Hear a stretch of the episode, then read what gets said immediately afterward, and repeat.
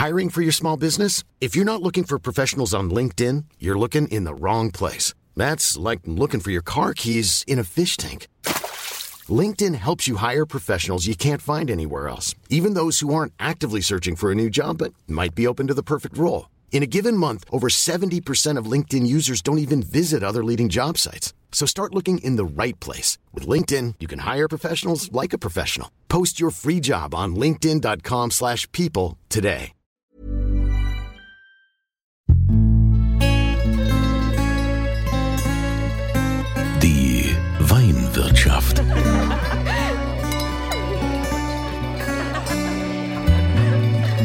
Das schöne Leben mit Andreas Kunze. Willkommen in der Weinwirtschaft. Ja, die längere Sommerpause ist rum. Das habe ich mir mal gegönnt, ein bisschen durchs Land zu reisen und äh, auch mal Urlaub zu machen, ne? Family first und so. Jetzt aber wieder zurück. Es äh, ändert sich nichts daran. Meine Mission ist nach wie vor, den deutschen Wein noch äh, näher, noch mehr Aufmerksamkeit zu schenken, den noch näher zu uns zu bringen und äh, dass der einfach mehr Wertschätzung bekommt, die, die er verdient hat. Und äh, heute habe ich auch direkt eine sehr, sehr spannende Geschichte. Sowas äh, hatte ich noch nie hier in diesem Podcast. Ich begrüße den Sebastian Erbeldinger. Er ist Winzer im rheinhessischen Bechtheim West. Bastianshauser Hof. Erbeldinger kennt man. Ähm, ist immer recht, wichtig, ne? Bechtheim West, ne? Weil das muss man sagen, es gibt ja mehrere Erbeldinger da. Ja, genau, richtig. Also erstmal, hi Kunze, schön, dass ich hier sein darf. Ähm, genau, gibt mehrere Erbeldinger, deswegen muss man da immer ein bisschen aufpassen, von, von wem gesprochen wird. Und beide machen super Weine. Und ja, und beide sind noch im gleichen Ort sogar. Und das Ort hieß früher Bastianshausen durch meinen Ururopa, der auch Sebastian hieß. Und ähm, daher haben wir auch den Zusatznamen noch mit dem Bastianshauser Hof. Also ähm, ich kann die Weine vom Bastianshauser Hof nur empfehlen, weil ich die privat tatsächlich äh, öfter schon getrunken habe und die sehr, sehr mag. Auch Preis-Leistungs-Verhältnis großartig. Aber es geht ja heute ausnahmsweise nicht direkt um den Bastianshauser Hof, sondern es geht um etwas völlig Verrücktes, was du gemacht hast und was auch mir völlig fremd war und was ihr wahrscheinlich auch gar nicht wisst, dass man, pass auf, Weinbau in Nepal betreiben kann. Ich sag's nochmal, Weinbau in Nepal. Das äh, gibt's erst ein paar Jahre, also es gibt's noch nicht so lange, aber das kannst du uns ja am besten erzählen, Sebastian. Äh, vielleicht mal ganz am Anfang, wir müssen mal von, von vorne anfangen. Wie kommt man überhaupt auf die Idee zu sagen, ah ja, ich gehe da jetzt mal nach Nepal und helfe denen beim äh, Weinbau? ja, also grundsätzlich ist, ist mal zu sagen, dass ich das logischerweise nicht angefangen habe oder nicht äh, ja, den Weinbau dort nicht angefangen habe, sondern jetzt für zwei Monate über den Sommer dort war zur Hilfe, um den, ähm, ja, den Weinbau näher zu bringen, um dort die Qualitäten zu verbessern, einfach zu schauen, was man verbessern kann.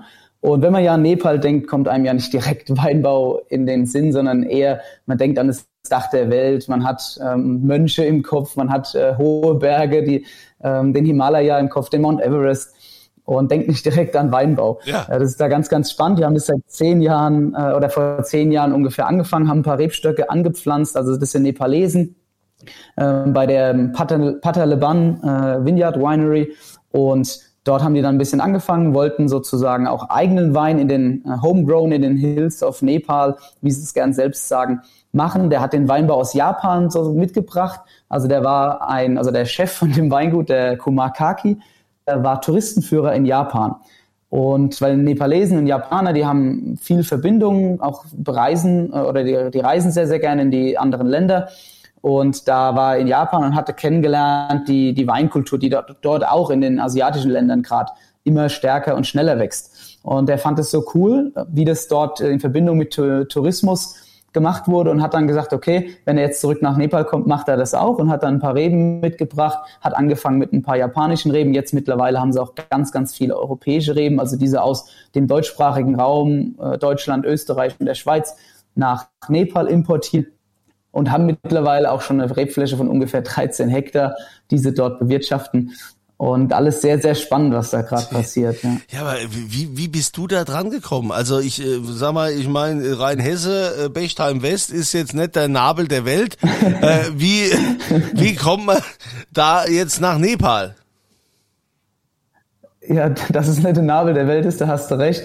Also wir liegen hier ja in Bechtheim West, ähm, aka Bastianshausen, ähm, mitten in den Weinbergen zwischen Westhofen und Bechtheim im südlichen Rheinhessen gelegen. Und ich habe aber, oder bin jetzt 24 Jahre alt, habe ähm, vorher äh, eine Winzerausbildung, handwerkliche gemacht, bin nach der Winzerausbildung ähm, auch ins Studium rein, nach Geisenheim und habe dort äh, Weinbau studiert und habe auch schon ein paar Auslandserfahrungen gehabt mit Südafrika, Neuseeland und dann kam aber am Ende vom Studium ähm, nochmal ein Kontakt mit, äh, mit dem Herrn Schäfer von Geisenheim. Das ist dort, ähm, das ist ähm, ja, der ist in Geisenheim und unterrichtet Weltweinbau. Also das Fach heißt wirklich Weltweinbau, wo einfach den Studenten Geil. beigebracht wird, dass es ja doch andere Dinge auch noch gibt, außer den europäischen. Also ich sage jetzt speziell wirklich europäischen Weinbau, weil der, der sich ja sehr oft äh, recht ähnelt. Ähm, außer den europäischen Weinbau, dass es sehr, sehr viel auf der Welt gibt und auch sehr viel interessante Sachen.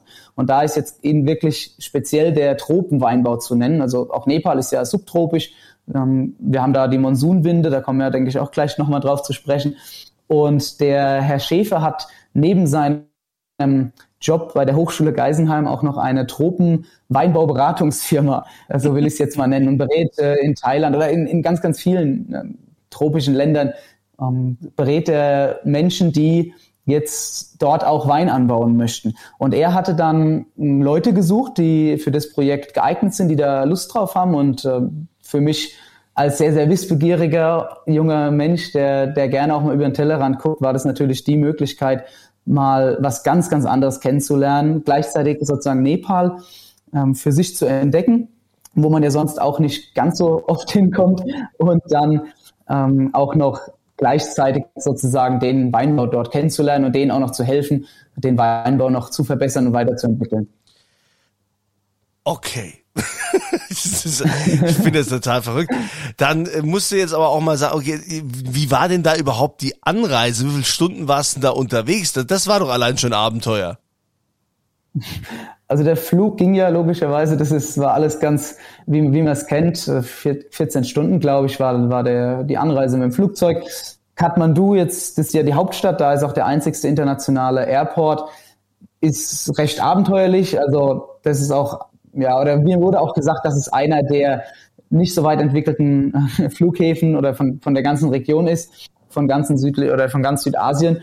Und dann von dort wurde ich abgeholt direkt von dem Weingutsbesitzer und wir sind nach äh, zum Weingut gefahren und das ging alles über sehr, sehr holprige äh, Feldwege und Straßen mit dem Jeep, wie wir es ja, also bei uns wäre der schlechteste Feldweg sozusagen, ist dort die Straße. Das war ganz, ganz abenteuerlich. Der Verkehr, logisch, für, für, für einen Deutschen sogar, oder noch, noch schlimmer und noch krasserer Unterschied.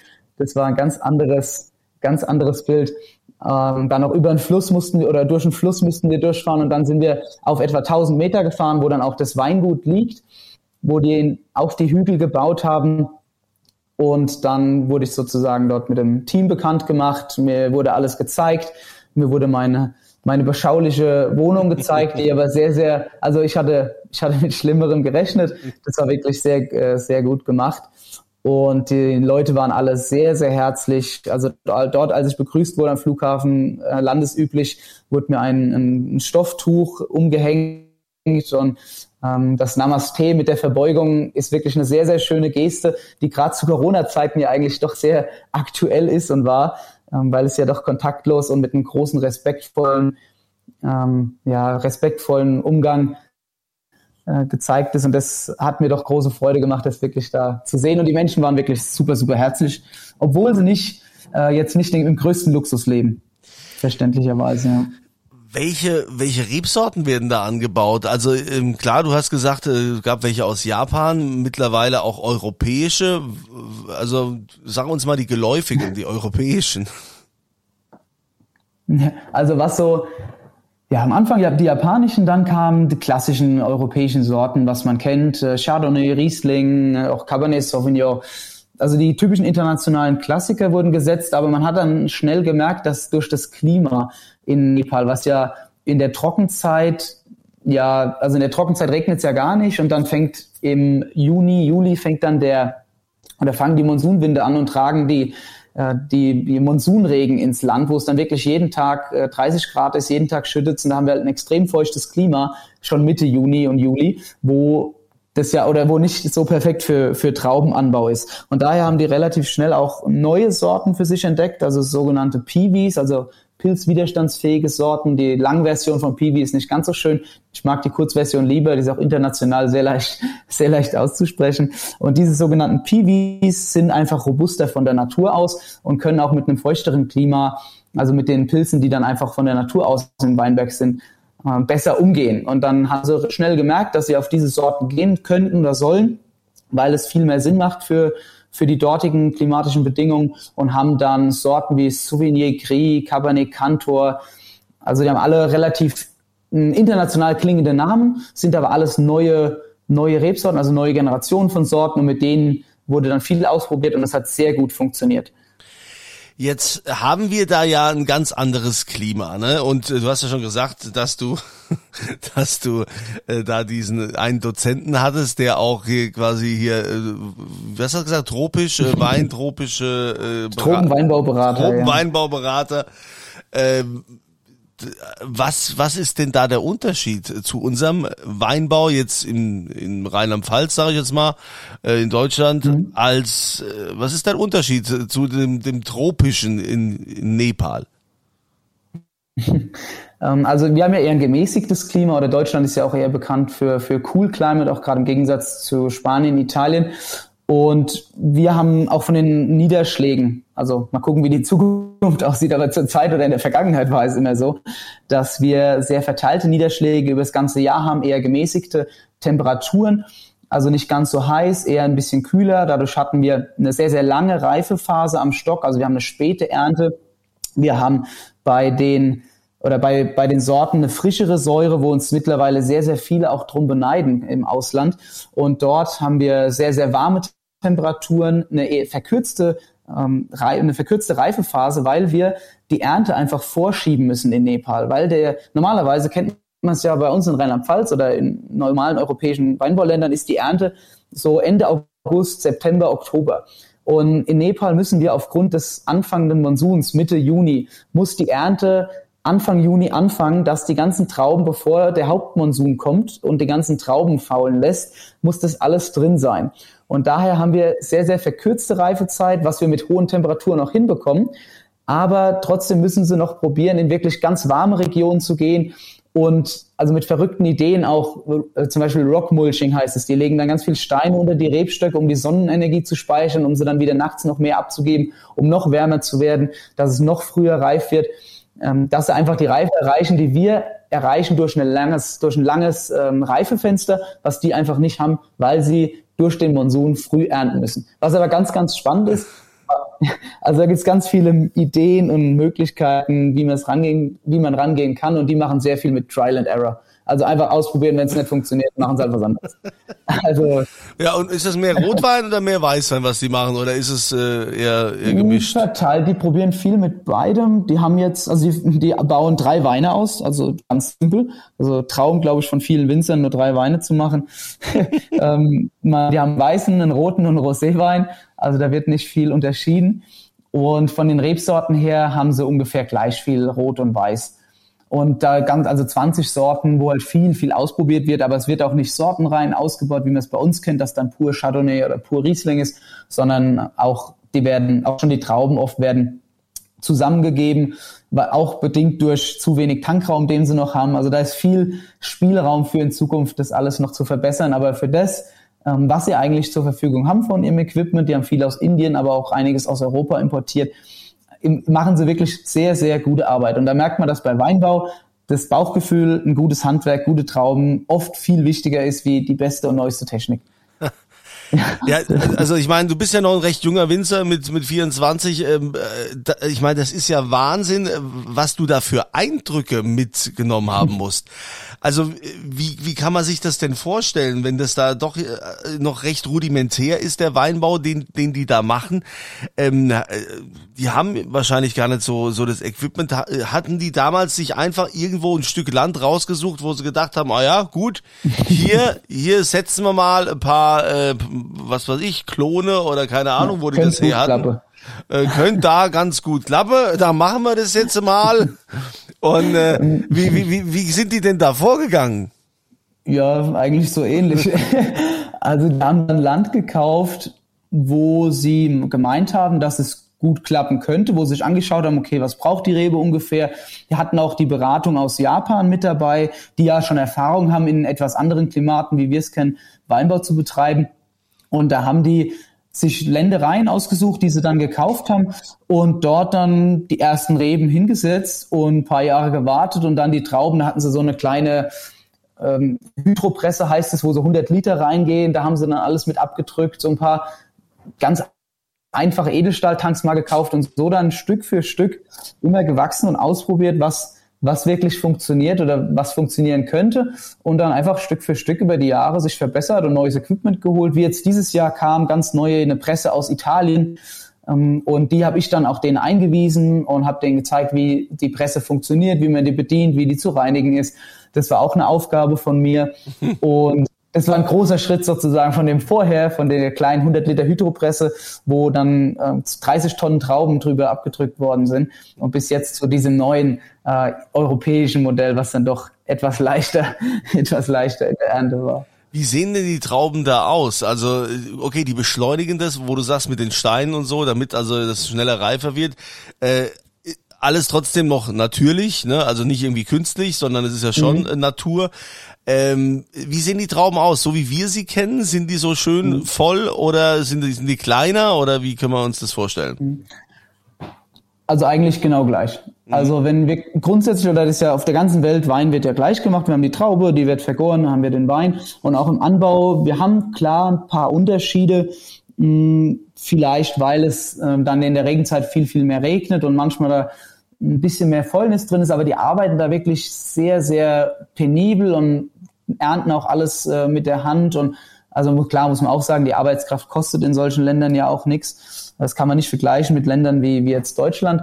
Aber trotzdem, die arbeiten sehr, sehr penibel, alles mit der Hand. Es wird alles strikt sortiert und haben wirklich pure, gesunde Trauben und die kann man sich eigentlich genauso vorstellen, wie wir sie kennen. Also exakt äh, gleich eigentlich, ja. Also ähm, gibt es da irgendwas jetzt in Nepal, wenn du dich jetzt äh, da, da zurückerinnerst, wo, wo die dann sagen, ah hier, das, das haben wir dem Sebastian zu verdanken hier. Das war der Trick da vom Sebastian. Ne? Seitdem machen wir das jetzt nur noch so. Also das hat uns der Sebastian hier, sein Vermächtnis, das hat der uns hinterlassen. Ich glaube, also ein großes gibt's da eigentlich jetzt nicht. Also Sie können die Presse bedienen, das ist das Größte, glaube ich. Aber es waren viele, viele kleine Sachen. Das muss man sagen. Es, ähm, und das, also ich habe auch gedacht, dass sie mehr falsch machen, muss ich auch ehrlich gestehen, als ich hingegangen bin. Aber die haben für das, wie schwierig und wie ja, wie du es gesagt hast, rudimentär sie ausgerüstet sind, wirklich sehr gute Entscheidungen getroffen, um tolle Weine zu machen. Dann da ging es halt um, um viele, viele Kleinigkeiten, auch die Weinberge angucken, wie man halt wie wir den, den, den Schnitt oder den, den Anbau draußen da noch verbessern können oder auch mit der Bewirtschaftung generell. Dann habe ich mit den Leuten, also mit den Nepalesen im Keller, die ja, die, es gibt ja nicht wie bei uns, dass, ah ja, ich gehe mal drei Jahre äh, auf die Weinbauschule und lerne mal bei dem, dem und dem und dann gehe ich noch nach Geisenheim drei Jahre und studiere und danach weiß ich alles, sondern es ist ja wirklich, die Leute werden ins kalte Wasser geschmissen, auch die dort arbeiten, haben kaum Verbindung zu Wein. Äh, wenn ich jetzt mit Nepalesen über Wein spreche, die, die meinen Reisschnaps mit ein bisschen vergorenen Früchten, was darum liegt, mhm. und Wasser. Das ist, das ist für die Leute Wein. Und der, der Begriff Wein ist dort auch gar nicht geschützt. Also ich kann Reisschnaps nehmen, kann da andere Dinge noch dran rühren und kann es Wein nennen.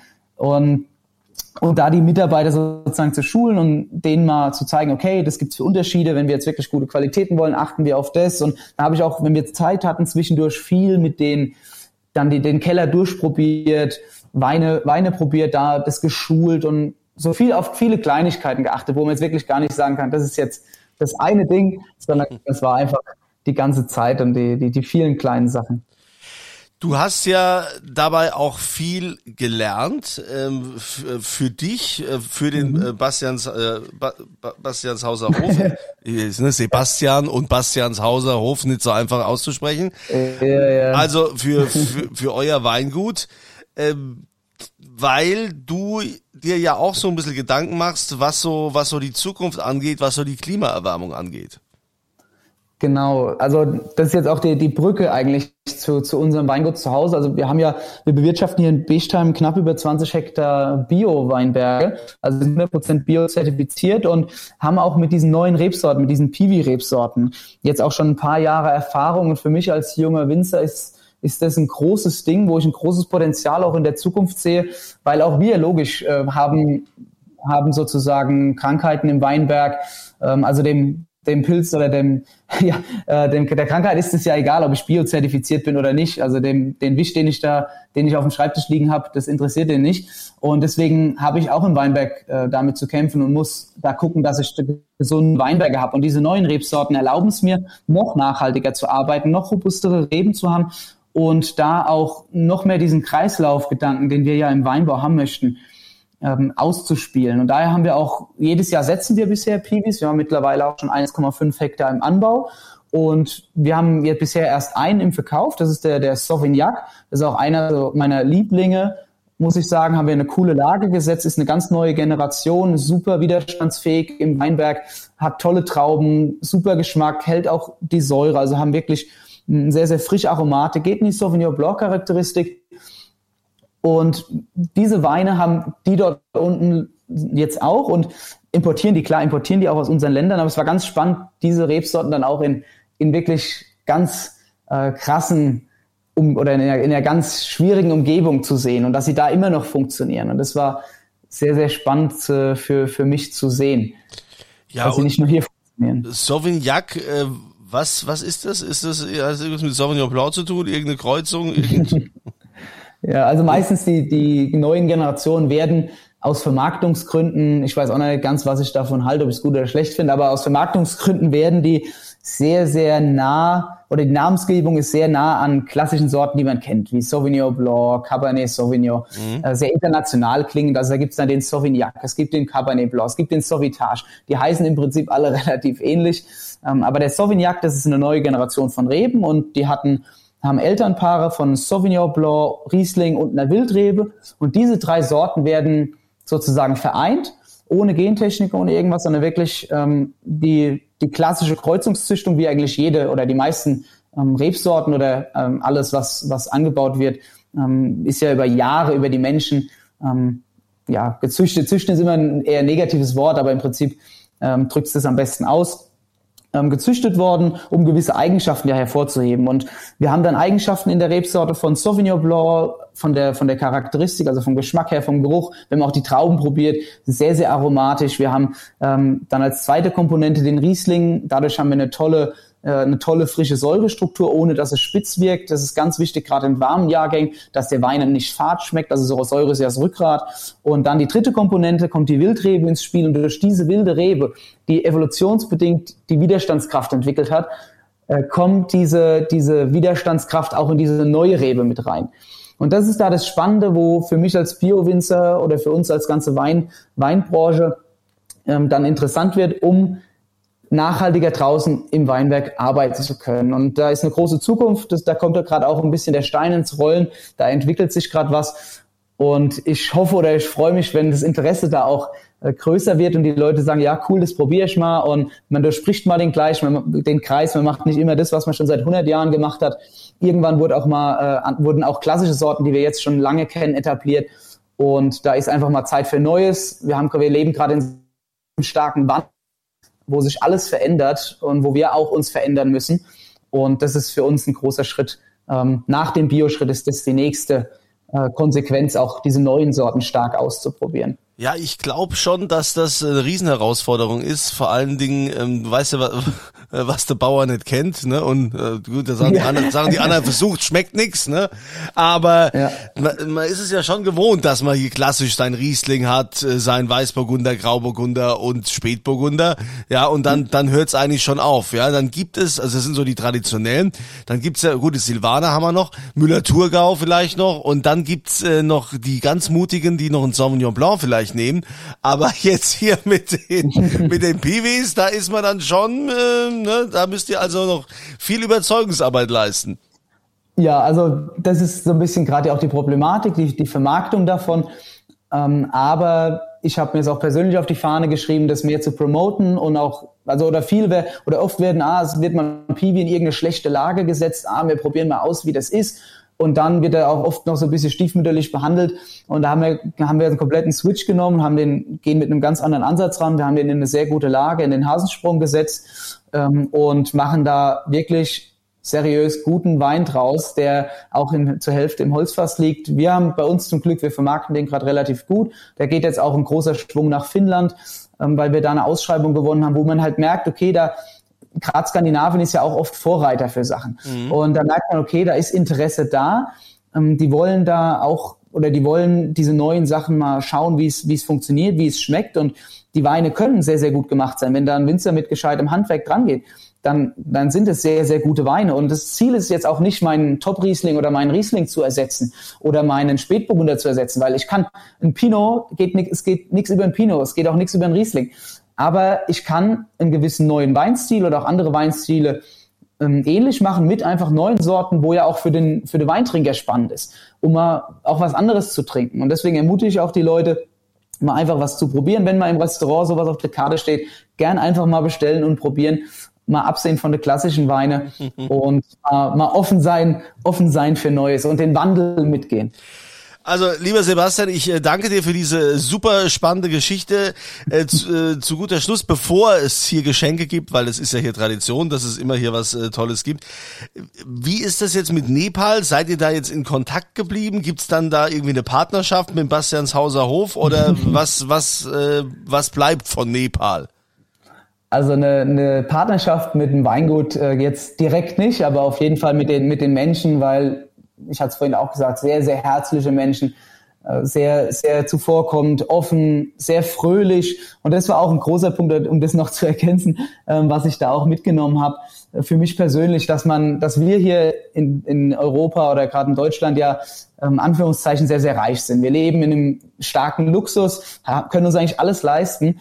Ähm, und trotzdem sind wir ganz oft unzufrieden. Und die Menschen dort leben mit sehr, sehr wenig in sehr einfachen Ver äh, Verhältnissen und sind einfach zufrieden, glücklich, die strahlen einen morgens an, die sind nur am Lachen. Also ich glaube, jeder, der mal in Nepal gewesen ist, hat es auch mitbekommen, dass es ein sehr äh, ein sehr zufriedenes Volk ist. Und das war, wo ich auch für mich zu Hause dann äh, stark mitgenommen habe. Wir sind jetzt auch in Kontakt noch. Also ich schreibe immer mal mit den Kellermitarbeitern. Jetzt, ich muss sie mal wieder anrufen. Mhm. Ich hatte jetzt für unsere Ernte, die wir ja jetzt gerade vor ein paar Tagen angefangen haben, ähm, nicht die Zeit gefunden, aber die wollen die ganze Zeit Bilder auch von den Weinbergen sehen. Und da sind wir doch weiterhin in Kontakt.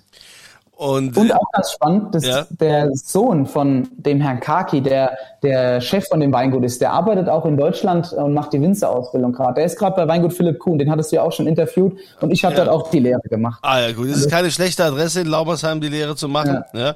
Wo, wobei, ähm, da soll es auch schon Probleme gegeben haben, wo er mit jemandem vor Gericht war.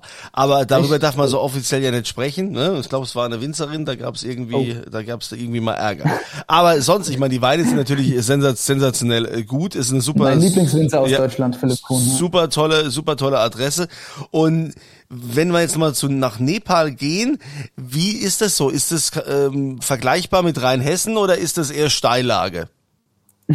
Also, wenn man ja Nepal hat man das Dach der Welt, man hat 7000, 8000er im Kopf, den Himalaya, ja. Riesenberge. Also der Großteil vom Land ist ja auch bergig und hügelig und es gibt nur einen kleinen Teil, der in einem flachen Gebiet liegt, wo es eher im Süden und wo es auch, ähm, wo es sehr, sehr warm ist. Die Weinberge, oder es war ja so eine Stunde westlich von Kathmandu, also von der Hauptstadt ist es entfernt. Und da ist es sehr hügelig. Also wir hatten in der Mitte das Tal und links und rechts gehen die Berge hoch. Das ist eine sehr, sehr schöne Landschaft. Und die Weinberge waren im terrassiert in einem in sehr sehr steilen Anlagen. Also da war nichts mit äh, mit flach, sondern oder hügelig, sondern wirklich alles steil. Und eine sehr tolle Landschaft. Also, okay, alles steil. Dann wissen wir da alles auch Bescheid. Steil. So, dann kommen wir jetzt zu eurem Lieblingsmoment, nämlich äh, jetzt gibt's was. Und das gibt's zu gewinnen. Lieber Sebastian, was hättest du denn anzubieten? Welchen Wein möchtest du hier in die Verlosung geben? Ja, also ich hatte mich ja noch gar nicht entschieden, aber jetzt während dem Podcast ist mir oder ist mir aufgefallen, das Wort Wandel ist ja öfters gefallen. Und wir leben ja in einem, in einem großen Wandel, alles, alles verändert sich. Und der Weinbau, auch wenn er so Jahrtausende Jahre alt ist und man doch im Prinzip das Gleiche macht wie vor Tausenden von Jahren, ist da ja auch viel Wandel, auch im Ausbau. Und daher würde ich eine Magnumflasche von unserem Spät, von unserem Pinot Noir Wandel ähm, geben. Also wir haben einen Pinot Noir aus dem Jahrgang 2020, den, der heißt auch Wandel.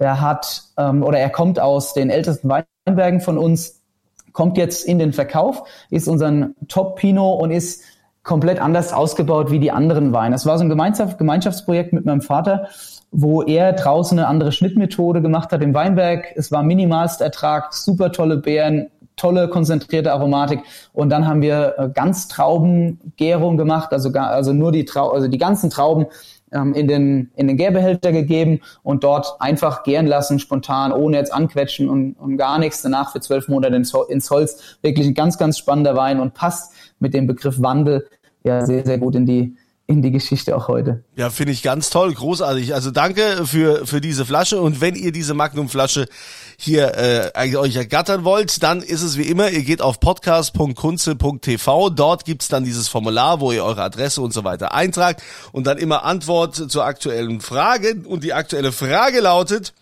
in welchem Ort in Rheinhessen befindet sich denn das Weingut vom Sebastian? In welchem Ort? Ja, das West können wir weglassen in dem Fall. Aber wie heißt dieser Ort? Wir haben es jetzt hier auch schon mehrfach erwähnt. Das da bitte reinschreiben bei podcast.kunze.tv und dann nehmt ihr an der Verlosung teil dann äh, wünsche ich euch viel Glück, drück euch die Daumen. Und lieber Sebastian, vielen Dank für diese spannende Geschichte. Ich wünsche dir viel Erfolg bei deinem Projekt oder sagen wir mal bei deiner Mission, zu sagen, hier, ich möchte auf jeden Fall dafür sorgen, äh, ich möchte in die Zukunft gehen, den Wandel unterstützen und wir wollen einfach jetzt mehr hier mehr Piwis anbauen und äh, neue Rebsorten und letztendlich auch da neue Geschmacksnoten und Akzente setzen, die die Leute mit Sicherheit begeistern werden. Wenn ich so dein Engagement höre, dann kommt da sicher noch einiges auf uns zu. Ja, wir haben auch einiges geplant, ja. aber, aber vielen Dank, dass ich hier sein durfte. Nee, war cool. Ja, hat mich auch sehr gefreut. Und äh, dann wünsche ich dir noch weiterhin eine schöne Ernte, ja, dass und dass im Keller dann auch alles hier läuft.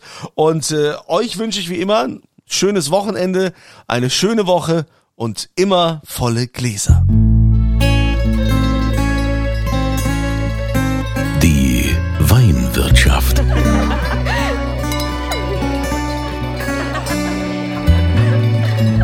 Schöne Leben mit Andreas Kunze. Die Weinwirtschaft wird produziert von Podcast Monkey. Podcast-monkey.com. Hey, it's Paige DeSorbo from Giggly Squad. High quality fashion without the price tag. Say hello to Quince. I'm snagging high-end essentials like cozy cashmere sweaters, sleek leather jackets, fine jewelry, and so much more. With Quince being 50 to 80% less than similar brands. And they partner with factories that prioritize safe, ethical, and responsible manufacturing. I love that. Luxury quality within reach. Go to quince.com slash style to get free shipping and 365 day returns on your next order. Quince.com slash style.